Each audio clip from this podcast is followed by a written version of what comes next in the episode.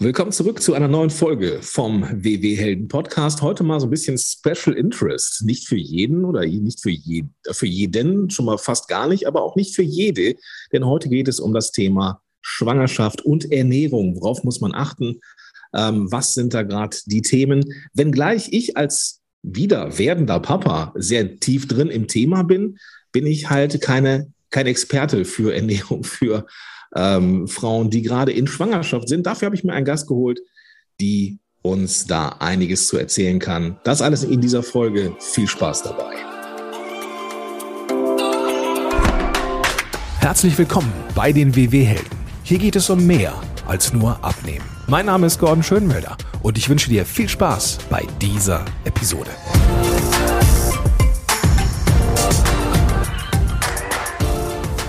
Ja, Thema Schwangerschaft und Co. Ähm, das ist, ja, meint man ja eigentlich, dass man dann irgendwie, dass man diese Mythen hat, ne, dass man für zwei essen müsste.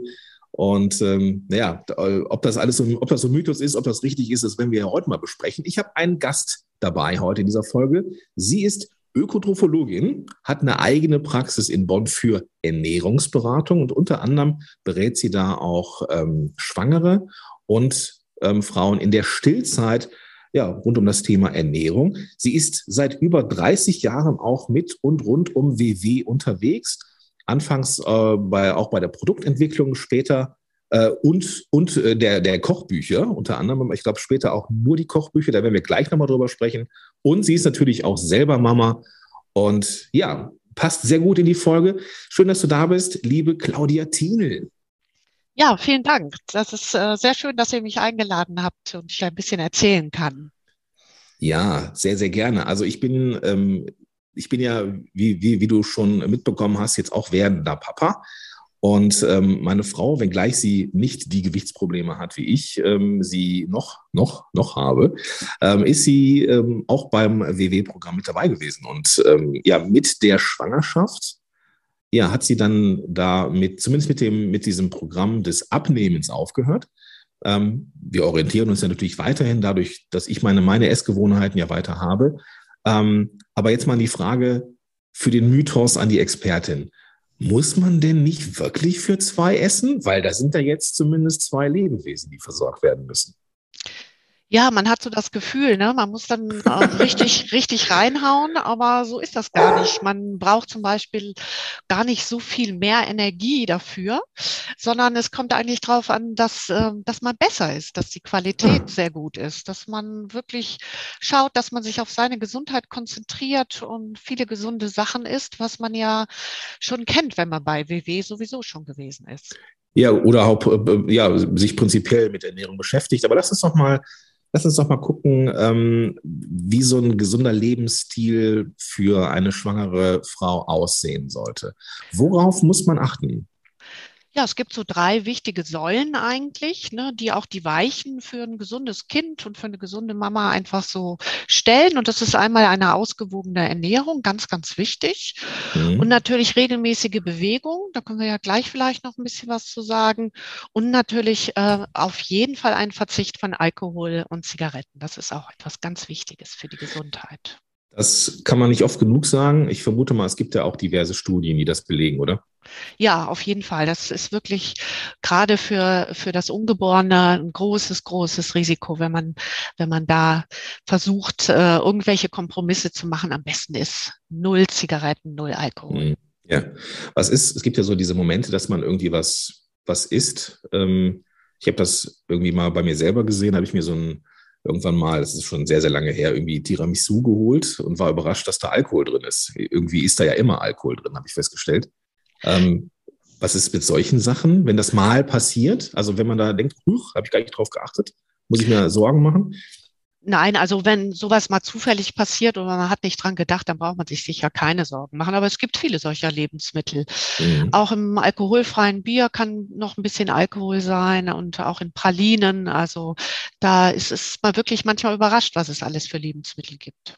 Ja, okay, ja, glaube ich gerne. Gut, das mit dem, mit dem Nikotin, das, das, ähm, das ist irgendwie auch klar, dass das mit Sicherheit nicht gut ist. Ähm, das Thema Ernährung werden wir gleich beleuchten und Bewegung werden wir auch besprechen.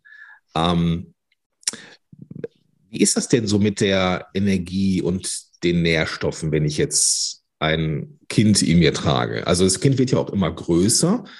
Ähm, das heißt, durch diese pure Größe des Kindes ändert sich denn da im Verlauf auch die Energie- und Nährstoffempfehlung?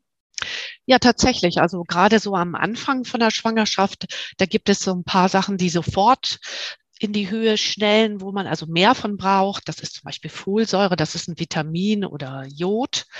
Da mhm. nimmt man auch meistens als Schwangere auch eine Tablette jeden Tag. Das braucht man sich also ernährungstechnisch nicht so viel Gedanken machen. Aber auch andere Mineralstoffe wie Eisen, Zink und Magnesium steigen.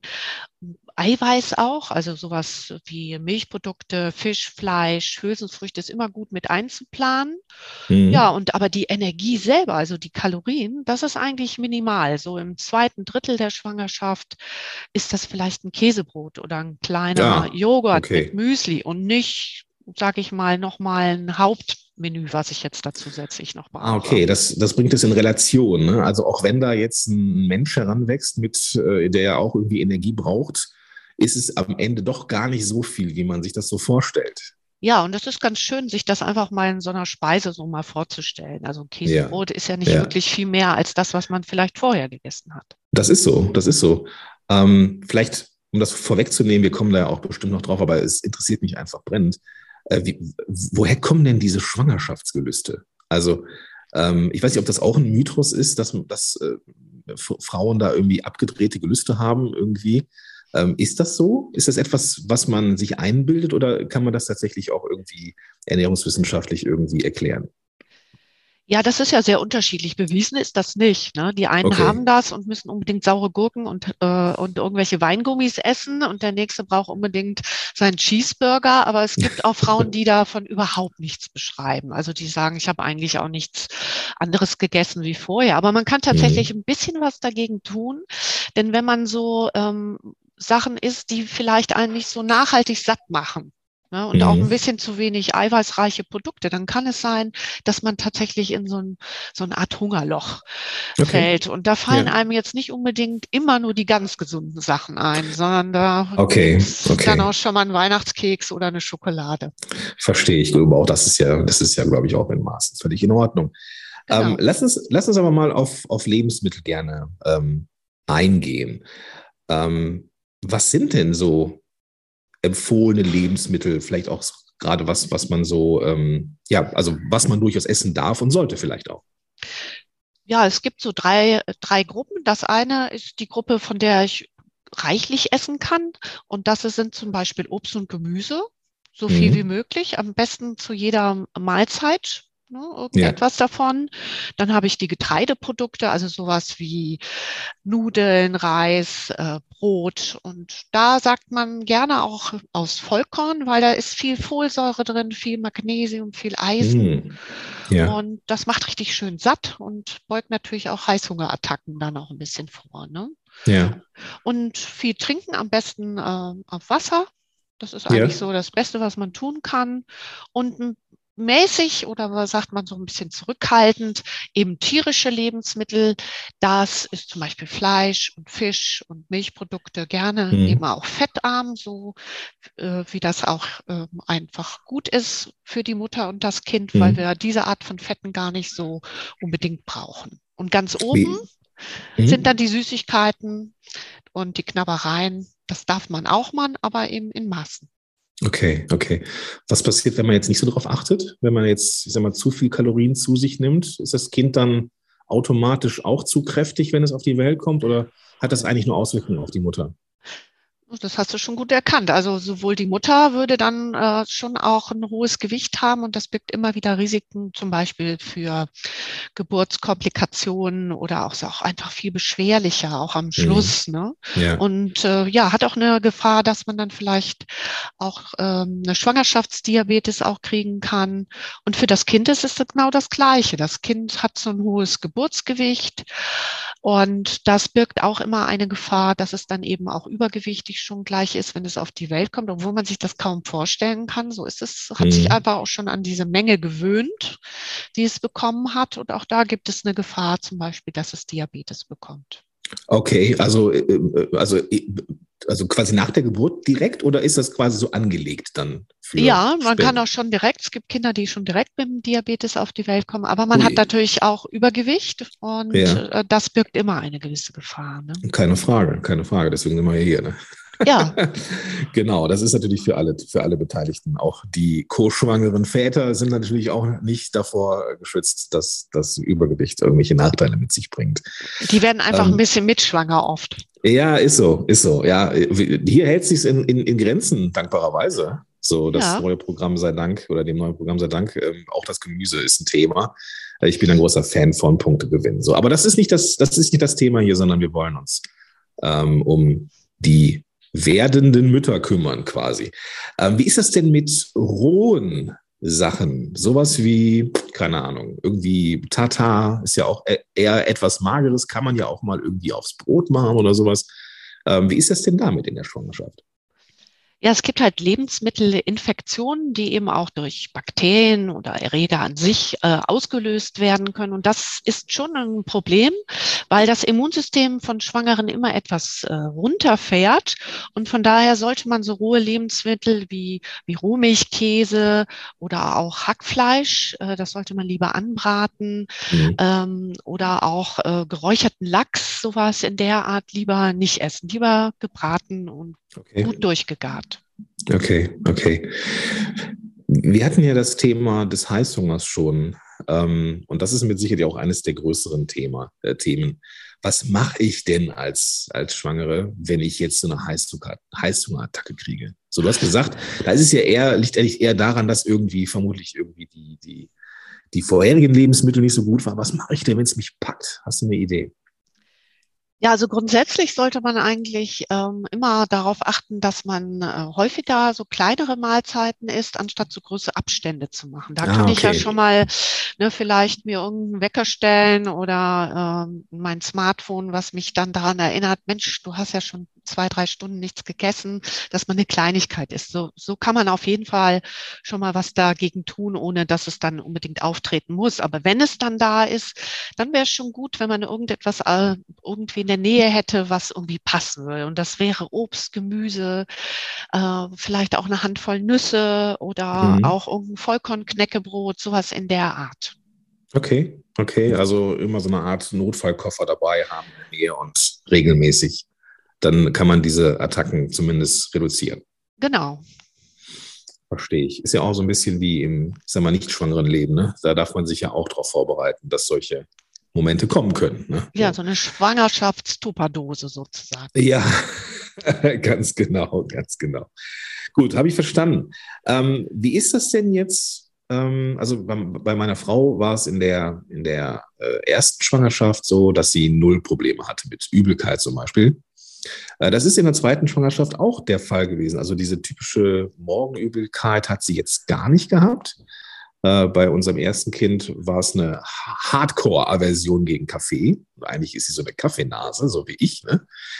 Ähm, konnte keinen Kaffee riechen und das, ähm, das, macht das machte das Ganze dann auch das Zusammenleben ein bisschen schwieriger, wenn ich mir so einen Kaffee aufgebrüht habe. Ähm, in, in der Schwangerschaft jetzt ist es so, dass sie ähm, zeitweise oder zumindest mal so zwei, drei Wochen in Summe mal über Sodbrennen geklagt hat. Das erste Mal in ihrem Leben, dass sie Sodbrennen hatte. Ähm, und es gibt ja auch noch andere Sachen wie jetzt Übelkeit oder sowas. Was, was mache ich denn da, wenn ich so diese leichten Beschwerden habe? Ja, Sodbrennen ist natürlich äh, auch sehr lästig, ne, sehr unangenehm. Ne? Und da gibt es so Lebensmittel, die das nochmal verstärken. Und das sind so, okay. so sowas wie saure Säfte, Süßigkeiten, also so Zucker, aber auch Kaffee. Vielleicht war da war das auch irgendwie ein Grund, warum sie das nicht riechen konnte. Ähm, aber auch so ganz fette und sehr stark gewürzte Speisen, die machen das. Und da ja. ist es eigentlich ganz gut, zum Beispiel auch nur abends, äh, nur so eine kleine Mahlzeit zu essen, so drei, vier Stunden bevor man schla schlafen geht, dann auch gar nichts mehr. Mhm. Und ähm, auch das Schlafen auf der linken Seite, das hat etwas mit der Lage des Magens zu tun. Okay, ja. Also wenn man gerade so in der Nacht Sodbrennen bekommt, ist es gut, sich auf die linke Seite zu legen, ein bisschen Ach, erhöht, ja. Kissen und dann zu schlafen.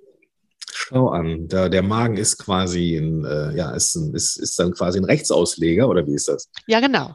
Ah, okay, okay, dann schwuppt er so ein bisschen zurück und da, dadurch genau. äh, Got it. Okay, verstehe ich, verstehe. Ja, spannend, spannend. Aber es gibt ja ohne Ende verschiedene ähm, Komplikationen, äh, nee, nicht Komplikationen, das, das nicht, aber äh, Beschwerden. Ich glaube, da können wir jetzt äh, auf die Klassiker eingehen. Haben wir jetzt mit dem Heißhunger ähm, und dem Sodbrennen. Wie ist es mit Übelkeit? Wenn ich jetzt so Übelkeit erlebe, gibt es da irgendwas? Also ist das halt einfach so oder ähm, gibt es da auch Lebensmittel, die das, die das ein bisschen regulieren? Ja, das ist ja sehr unterschiedlich. Deine Frau hat natürlich wirklich Glück gehabt. Ne? Viele Frauen haben Total. ja diese Übelkeit, gerade so morgens. Ne? Da ist es auch gut, sich aufzusetzen und da auch wieder so eine kleine Dose am, am Bett zu haben. Und da ist es ganz gut, so, so Zwieback oder Knäckebrot zu haben und vor dem Aufstehen erstmal ein bisschen was zu knabbern. Das hilft schon ah, mal, diese okay. Übelkeit ein bisschen zu beseitigen. Und wenn es jetzt tatsächlich dazu kommt, dass die Übelkeit dazu führt, dass man ein stille Örtchen aufsuchen muss, dass man man dann eben auch wirklich viel trinkt, um da den Flüssigkeitsverlust, den man dadurch hatte, auszugleichen. Ah, okay, alles klar.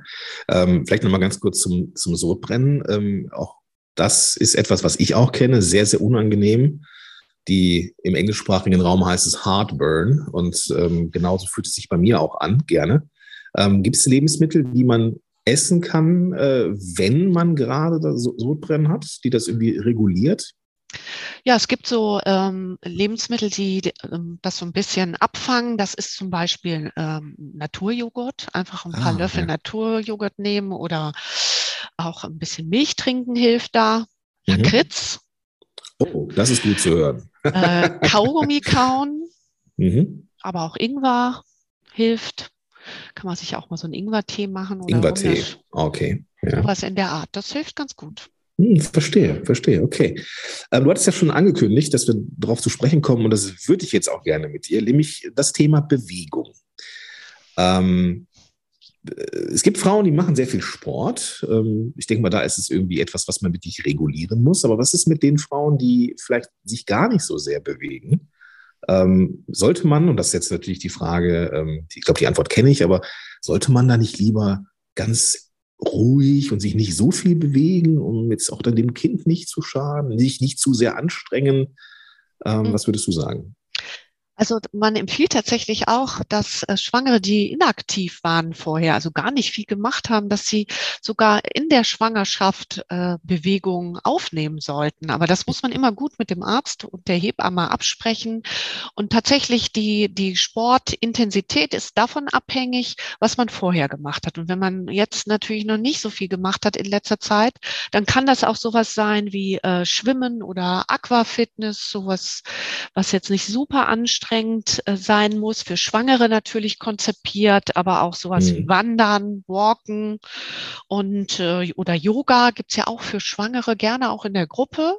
Ja, und stimmt. Äh, am besten ist, wenn man sich dann noch unterhalten kann. Das heißt, wenn man sich so belastet, okay. dass man noch dazu sprechen kann, dann ist es eigentlich ganz ah, gut. Okay, also so, so vom, vom, vom Belast von der Belastungsintensität her, wenn ich irgendwas mache und kann dabei noch ein bisschen quatschen, dann, dann ist, ist eigentlich optimal. Genau. Verstehe, verstehe. Und was das Beste ist, das muss man einfach schauen. Für viele Schwangere ist es schön, mit anderen Schwangeren zusammen zu sein oder bietet sich so eine Gruppe an. Ähm, aber man kann natürlich auch äh, irgendwas online machen, wie man möchte. Genau. Gibt es sowas wie ähm, so ein Tageslimit oder Wochenlimit, wie oft man Sport machen oder Bewegung äh, sich ähm, gönnen sollte? Ja, die Fachgesellschaften empfehlen so an fünf Tagen äh, in der Woche 30 Minuten etwas zu machen. Also gar nicht okay. so diese stundenlangen Bewegungen, sondern jeden Tag so eine halbe Stunde und das ja. tut einfach gut. Also meine Frau zum Beispiel, die ähm, hat da zwangsläufig die Bewegung, weil sie, ähm, wir haben das so ähm, am Anfang so gemacht, dass sie dann meine Tochter zur, ähm, zur Schule bringt. Das sind immer so zehn, zwölf Minuten eine Strecke bisschen stehen bleiben, bisschen warten und ja, lass es auch eine Viertelstunde sein, so mit langsamem Tempo. Also hat sie eigentlich schon so, ist das eigentlich schon mal ein ganz guter, ganz guter Punkt, morgens da schon so ein bisschen Bewegung zu haben. Und wenn es nur so leichtes Spazierengehen ist, würde das schon, würde das schon als Bewegung ausreichen, vermutlich. Ja, aber noch schöner wäre natürlich, wenn sie mit dir noch abends noch eine Runde drehen würde, zusätzlich. Ja, Oder am genau, Wochenende manchmal, einfach einen ja, Ausflug wir machen. Das manchmal machen. Mit dem, ja, mit dem Hund machen wir das schon mal, ne? dass wir dann ja. auch, auch so ein paar Schritte mit dem Hund noch machen. Ja, Schön, ja, super.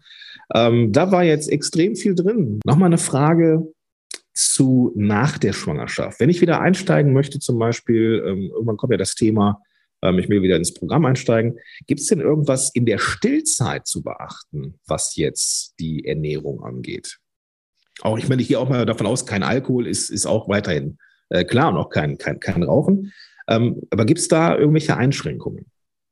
Ja, wichtig ist, dass man sich erstmal noch ein bisschen Zeit gibt, ne? also mindestens zwei Monate und dann auch nochmal mit dem Arzt und der Hebamme spricht, ob man äh, zum Beispiel wieder zu WW gehen kann und ja. äh, so die Säulen bleiben, ne? ausgewogene okay. Ernährung, das bleibt alles.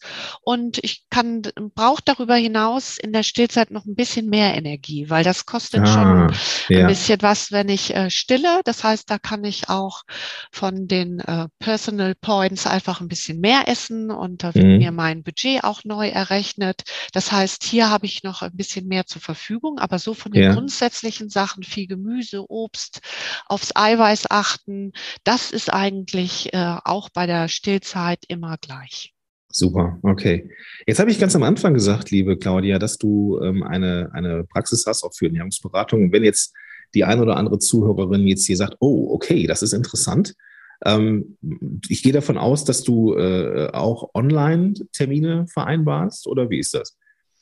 Äh, telefonisch, online und live.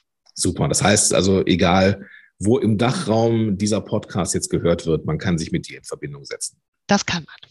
Okay, super. Also auch den Weg zu Claudia ähm, werden wir in den Show Notes verlinken, genauso wie ein, zwei, ich glaube, da gibt es noch ein, zwei PDFs, die man da verlinken kann. Und ähm, ja, mit dem Blick auf die Uhr, liebe Claudia, bedanke ich mich für die Zeit, die, die du dir genommen hast und für die sehr ähm, fundierte äh, Antwort auf die Fragen, die wir uns hier ausgedacht haben.